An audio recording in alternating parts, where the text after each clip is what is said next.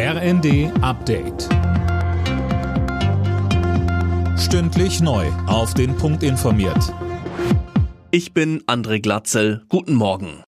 Spätestens jetzt müssen sich Bahnpendler und Reisende eine Alternative suchen. Der dreitägige Lokführerstreik der GDL hat begonnen. Noch bis Freitagabend stehen fast alle Fern- und Güterzüge still. Ein Eilantrag der Bahn gegen den Streik blieb ohne Erfolg. GDL-Chef Weselski sieht die Schuld am Streik nicht bei seiner Gewerkschaft. Der Personalvorstand und der gesamte Vorstand der Deutschen Bahn AG handeln an dieser Stelle verantwortungslos, spielen mit den Kunden die Interessen derjenigen, die wir zu transportieren haben oder deren Güter wir zu transportieren haben.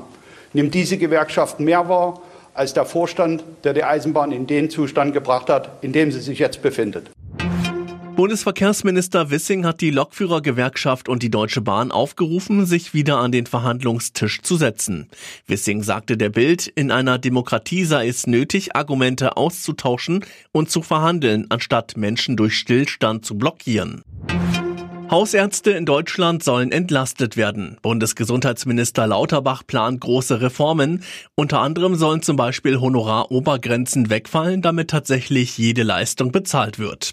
Fachärzte gehen allerdings leer aus, kritisiert der Präsident des Virchow-Bundes Dirk Heinrich im ZDF. Wir haben ja die Endbudgetierung der fachärztlichen Leistungen gefordert. Da hat sich der Minister nicht bewegt.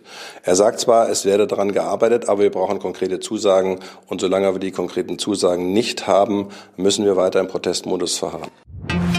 Seit dem Abend leuchtet an der Münchner Allianz Arena der Schriftzug Danke Franz. Eine Gedenkfeier für Franz Beckenbauer im Stadion ist in neun Tagen geplant. Am Wochenende wird es zum Start nach der Winterpause in der Fußball-Bundesliga vor den Spielen eine Gedenkminute geben. Alle Nachrichten auf rnd.de